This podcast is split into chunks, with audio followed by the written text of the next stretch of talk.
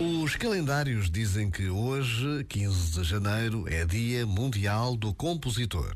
Reconhecer a arte de quem compõe música é dar um passo no reconhecimento público de quem faz da música uma versão bela e única do melhor de si mesmo, do melhor de tantos e tantas que, ao longo da história, nos deixaram composições, cantigas, músicas que nos ajudam a viver melhor.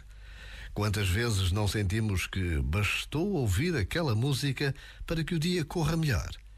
É fácil esquecer a vida de quem faz a arte acontecer, de quem a torna palpável, concreta. Hoje é Dia Mundial do Compositor. Já agora, vale a pena pensar nisto. Este momento está disponível em podcast no site e na app.